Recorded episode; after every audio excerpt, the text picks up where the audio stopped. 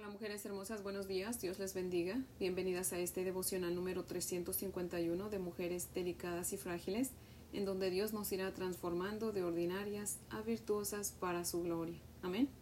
Mujeres hermosas, las invito a orar para que comencemos. Oremos. Amantísimo Señor, Padre Santo, dador de vida, en el nombre de nuestro Señor Jesucristo venimos ante tu presencia, Señor, agradecidas por un día más de vida que tú nos concedes, Señor. Padre, venimos a que nos santifiques con tu verdad, Padre Santo, porque tu palabra es la verdad y necesitamos todos los días, Señor, ser santificadas con ella, Padre. Por favor, háblanos, mi Dios amado, porque te lo pedimos en Cristo Jesús. Amén, Señor.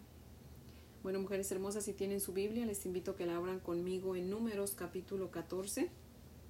Números capítulo 14, vamos a leer los versos del 1 al 19. Números capítulo 14, versos del 1 al 19. Dice la palabra del Señor así. Entonces toda la congregación gritó y dio voces, y el pueblo lloró aquella noche, y se quejaron contra Moisés y contra Aarón todos los hijos de Israel, y les dijo toda la multitud, Ojalá muriéramos en la tierra de Egipto, o en este desierto, ojalá muriéramos ¿Y por qué nos trae Jehová a esta tierra para caer a espada y que nuestras mujeres y nuestros niños sean por presa? ¿No nos sería mejor volvernos a Egipto? Y decían el uno al otro, designemos un capitán y volvámonos a Egipto. Entonces Moisés y Aarón se postraron sobre sus rostros delante de toda la multitud de la congregación de los hijos de Israel. Y Josué hijo de Nun, y Caleb hijo de Jefone, que eran de los que habían reconocido la tierra, rompieron sus vestidos y hablaron a toda la congregación de los hijos de Israel diciendo La tierra por donde pasamos para reconocerla es tierra en gran manera buena. Si Jehová se agradase de nosotros, Él nos llevará a esta tierra y nos la entregará, tierra que fluye leche y miel. Por tanto, no seáis rebeldes contra Jehová ni temáis al pueblo de esta tierra, porque nosotros los comeremos como pan. Su amparo se ha apartado de ellos, y con nosotros está Jehová. No les temáis.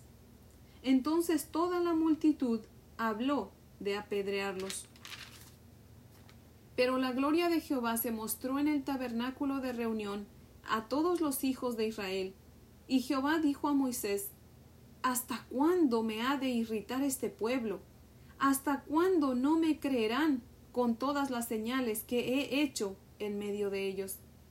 Yo los heriré de mortandad y los destruiré, y a ti te pondré sobre gente más grande y más fuerte que ellos. Pero Moisés respondió a Jehová, Lo oirán luego los egipcios, porque de en medio de ellos sacaste a este pueblo con tu poder y lo dirán a los habitantes de esta tierra, los cuales han oído que tú, oh Jehová, estabas en medio de este pueblo, que cara a cara aparecías tú, oh Jehová, y que tu nube estaba sobre ellos, y que de día ibas delante de ellos en columna de nube, y de noche en columna de fuego, y que has hecho morir a este pueblo como a un solo hombre, y las gentes que hubieren oído tu fama hablarán diciendo, por cuanto no pudo Jehová meter este pueblo en la tierra de la cual les había jurado, los mató en el desierto.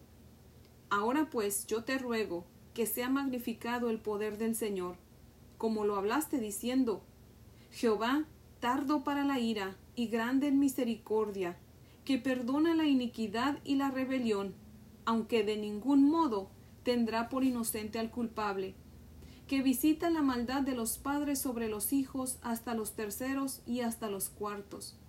Perdona ahora la iniquidad de este pueblo, según la grandeza de tu misericordia, y como has perdonado a este pueblo desde Egipto hasta aquí. Amén. Ahora voy a leerles el comentario de Matthew Henry que cita lo siguiente, dice.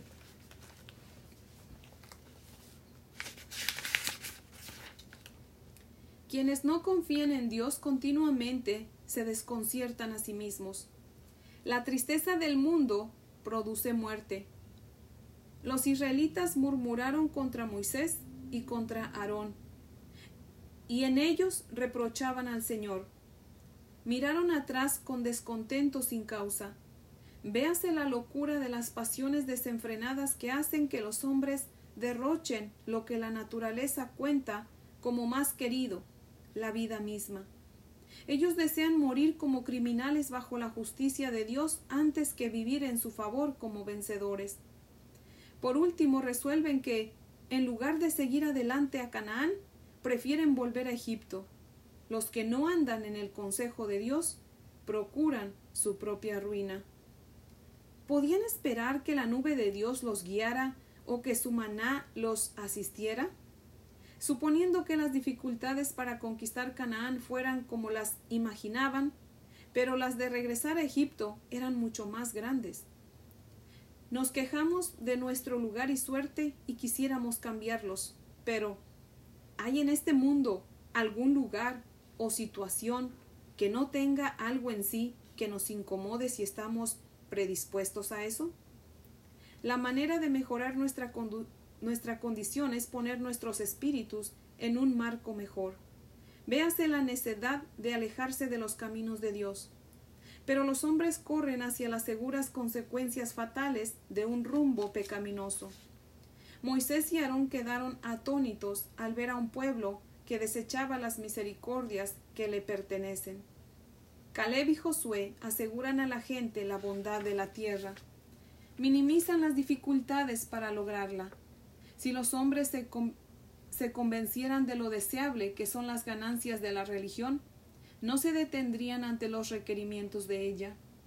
Aunque los cananeos habitaban en ciudades amuralladas, su amparo se había apartado de ellos. Los otros espías se fijaron en la fuerza de ellos, pero éstos notaron su maldad. Nadie puede estar a salvo cuando provocan que Dios los abandone. Aunque Israel vive en tiendas, ellos están fortificados. Mientras tengamos la presencia de Dios con nosotros, no tenemos que temer a la fuerza más poderosa que se levante en contra nuestra.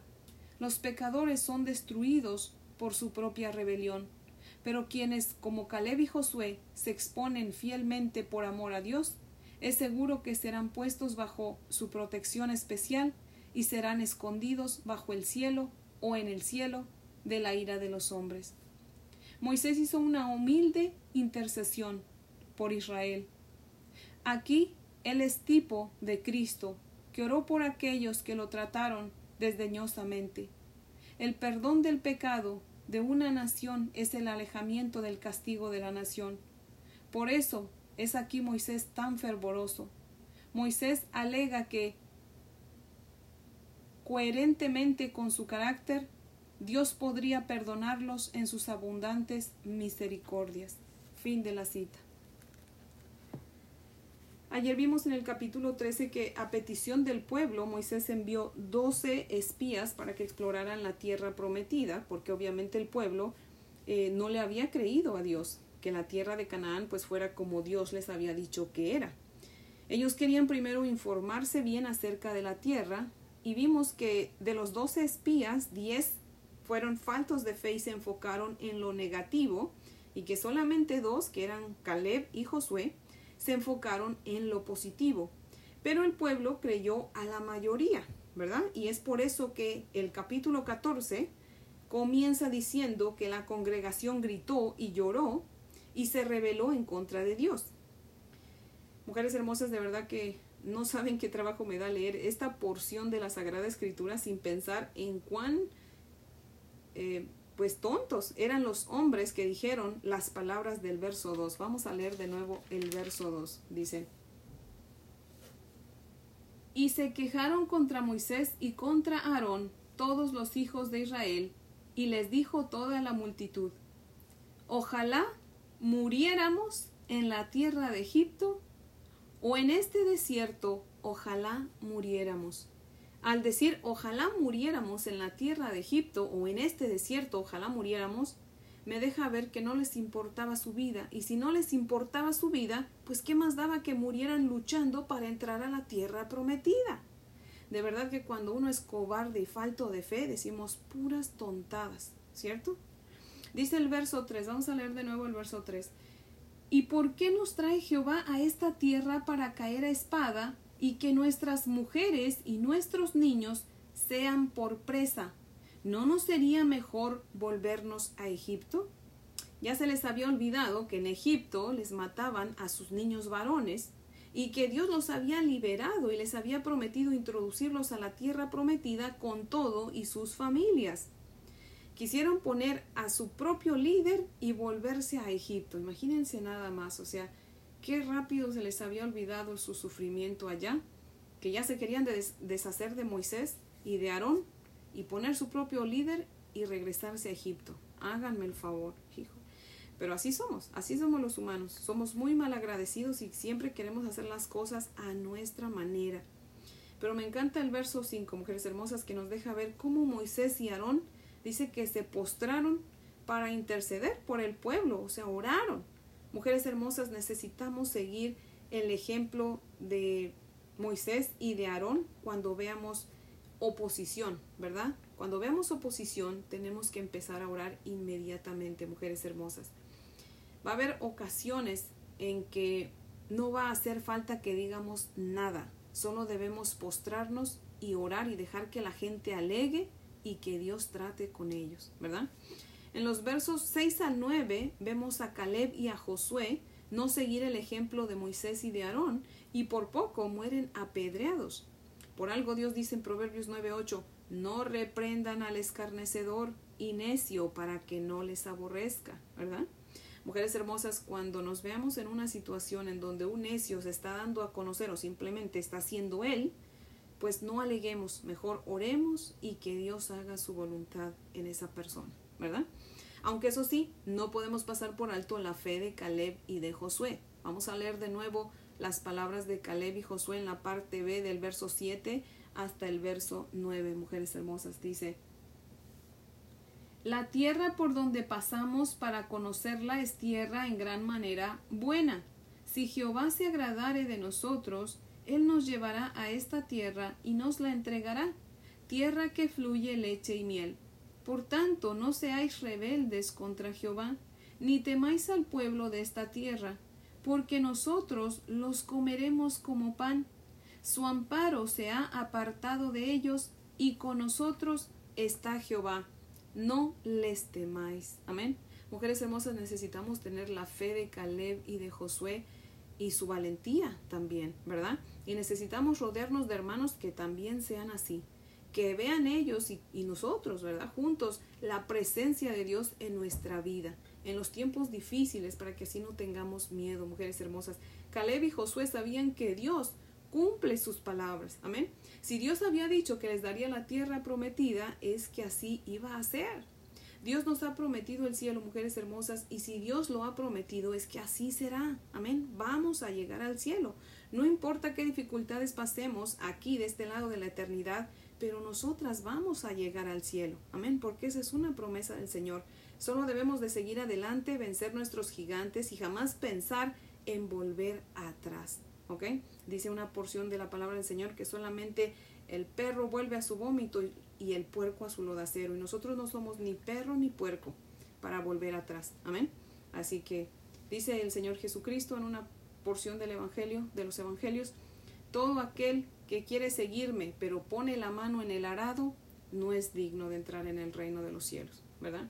Así que tenemos que dejar lo que está atrás y seguir adelante a la meta, ¿verdad? A nuestra Jerusalén celestial. Amén. En los versos 11 y 12 vemos que la paciencia de Dios había llegado a su límite, ¿verdad? Y le dice a Moisés, voy a matarlos a todos y a ti te voy a dar un pueblo más grande y más fuerte que ellos. Mujeres hermosas, si nosotras hubiéramos estado en el lugar de Moisés, ¿qué hubiéramos dicho? Ay, sí, Señor, ya hasta te habías tardado. ¿Y saben por qué si hubiéramos dicho eso, mujeres hermosas? Porque somos igual que el pueblo de Israel. Y como decimos en México, dos agujas no se pueden picotear, pues hubiéramos dicho, sí, Señor, hágase tu voluntad. Ahí sí hubiéramos dicho, ¿ah? hágase tu voluntad. Y como ya hemos visto anteriormente, Moisés también estaba harto del pueblo, de su rebeldía y de su falta de fe. Pero para Moisés, La reputación de Dios estaba por encima de todo. Por eso es que Moisés le dice en la parte B del verso 15 y en el verso 16, vamos a leerlos de nuevo, la parte B del verso 15 y el verso 16 dice, y las gentes que hubieren oído tu fama hablarán diciendo, por cuanto no pudo Jehová meter este pueblo en la tierra de la cual les había jurado, los mató en el desierto. En otras palabras, le dice Moisés a Dios, Señor, yo no quiero otro pueblo porque toda la demás gente va a hablar mal de ti, van a decir que no pudiste introducir al pueblo a la tierra prometida y que por eso los mataste, porque te es más fácil matar que cumplir tu palabra. Y en los versos 18 y 19, Moisés argumenta con Dios usando las propias palabras de Dios. Le dice, Señor, tú dices que eres lento para la ira y grande en misericordia, que perdonas la iniquidad y la rebelión aunque también has dicho que no tendrás por inocente al culpable y que visitas la maldad de los padres sobre los hijos hasta la tercera y la cuarta generación. Y sí, Dios dijo esas palabras y ya lo hemos visto en otro devocional en Éxodo 34, los versos 6 y 7. Mujeres hermosas, no hay mejor manera para argumentar con Dios que usando su propia palabra. Por eso es bueno leer y memorizar la Sagrada Escritura para usarla cuando estamos hablando con el Señor. Amén. Eso sí, nada más tenemos que asegurarnos de que no usemos la palabra del Señor incorrectamente, ¿verdad? Por ejemplo, no podemos argumentar eh, con Dios diciendo, por ejemplo, Proverbios 22.6, ¿no? Que dices, eh, instruye al niño en su camino y aun cuando fuere viejo no se apartará de él. Y decir, Señor, tú prometiste en Proverbios y recitarle el proverbio, ¿verdad? Y Señor, yo instruí a mi hijo en tu palabra y ahora resulta que mi hijo está bien alejado de ti. Entonces, ¿qué pasó ahí? No se cumplió tu promesa. Pero, mujeres hermosas, proverbios, todos los proverbios son proverbios, son dichos, ¿ok? Son consejos, pero no son promesas. Son dichos que expresan una idea, una verdad, pero no son promesa. Por ejemplo, les voy a dar un ejemplo. Proverbios 10, verso 1 dice, el hijo sabio alegra al padre, pero el hijo necio es tristeza para su madre. Eso es un dicho, no es una promesa. Si ustedes y yo fuéramos a misionar a Afganistán o a, o a Corea del Norte, que son dos de los muchos países en donde está prohibido predicar el Evangelio, y le predicamos a jóvenes y ellos se convierten al, al Evangelio, ellos reciben a Cristo como su Señor y Salvador, cuando ellos se lo digan a sus padres, ¿ustedes qué creen que sus padres van a decir? ¿No creen que sus padres van a decir, Hijo mío, hija mía, gloria a Dios, ¿verdad? Has sido muy sabio aceptando a Jesucristo en tu corazón, porque para nosotros como cristianos, de acuerdo a la Santa Escritura, esos jóvenes serían muy sabios, ¿verdad? Pero para sus padres serían una necedad. ¿Y saben qué harían sus padres? llamarían a las autoridades para entregarlos, para que los apresen o los maten, o mínimo los corren de su casa. Las madres de hombres que venden drogas y que ellas saben que las riquezas de sus hijos son por vender drogas, muchas de ellas están felices porque tienen dinero. ¿Se llevó a cabo Proverbios capítulo 10 verso 1 ahí? ¿Se llevó a cabo como promesa? ¿Se entristeció la madre por tener un hijo necio? No. O sea, entonces ahí vemos cómo los dichos son consejos que, que traen verdad, pero no son promesa, ¿verdad? En este ejemplo que les di, el, el hijo los hijos sabios no alegran a sus padres, para ellos son necios. Y el necio para sus padres muchas veces es sabio, ¿verdad? Porque ven a sus hijos que hacen dinero y no importa los medios, ¿verdad? Entonces no siempre el hijo necio es vergüenza de los padres o tristeza de los padres y el hijo sabio no siempre es alegría para sus padres. Así que aquí podemos ver cómo los proverbios son dichos, no son promesas. Así que debemos asegurarnos de argumentar con Dios, pero usando sus promesas para con nosotros. También no podemos usar las promesas que son únicas para el pueblo de Israel o para alguien en particular, ¿verdad? Mujeres hermosas, si por alguna cosa se olvidaran de este estudio bíblico, eh, a mí me gustaría que por lo menos recordaran una cosa, mujeres hermosas. Y eso es la parte C del verso 9, ¿verdad? Cuando Josué y Caleb le dijeron al pueblo, dentro del contexto, ¿verdad? Que hemos visto, de que pues ellos, los gigantes, ¿verdad? Los, los cananeos podían tener, eh, pues obviamente gigantes y ciudades amuralladas, pero su amparo se había apartado de ellos. Y dice, dicen Josué y Caleb, pero con nosotros está Jehová, así que no les tengan miedo. Mujeres hermosas, podríamos estar rodeadas de, de guardaespaldas, pero si Dios no está con nosotros, estamos fritas, mujeres hermosas. Si en cambio, aunque estemos solas cruzando por lugares tenebrosos y hemos sido fieles al Señor, lo hemos honrado, lo hemos obedecido, tenemos una buena relación con Él, Él va a estar siempre con nosotros, mujeres hermosas. Aunque un ejército, dice su palabra, campe alrededor de nosotras, no vamos a temer, aunque contra de nosotras se levante una guerra, vamos a seguir confiando en el Señor. Amén. Así que obedezcamos al Señor, mujeres hermosas, creámosle, creamos sus promesas y Él siempre va a estar con nosotras respaldándonos. Amén. Así que mujeres hermosas, ese es el devocional de hoy. Yo les invito a orar para terminar, mujeres hermosas. Oremos. Señor Dios Todopoderoso, amantísimo Dios, Padre, te rogamos en el nombre de nuestro Señor Jesucristo que, por favor, Padre Santo, nos perdone, Señor, por las veces que hemos tenido miedo y que hemos retrocedido, Señor, o no hemos creído a tu palabra, Padre. Te rogamos, Señor, por favor, nos perdones, bendito Dios. Perdónanos porque muchas veces hemos sido faltas de fe, no hemos creído a tus promesas, Señor. Cada vez que nos enfrentamos a algo difícil, a veces, a veces dudamos, Señor, pero te pedimos que nos perdones, Padre fiel. Y te rogamos, Señor, que por favor nos des un corazón como el de Moisés, Padre. Que se preocupe, Señor, por cuidar tu reputación, aunque eso signifique que sigamos lidiando, Señor, con la misma situación o con la misma gente, Padre. Y por favor ayúdanos, mi Dios amado, a no olvidar todos tus favores para con nosotras, Padre para que en el día de la prueba, Señor, sigamos confiando en ti, Padre. Padre, no sabemos qué nos espera más adelante, Señor, en este peregrinaje, Señor, hacia nuestra patria celestial.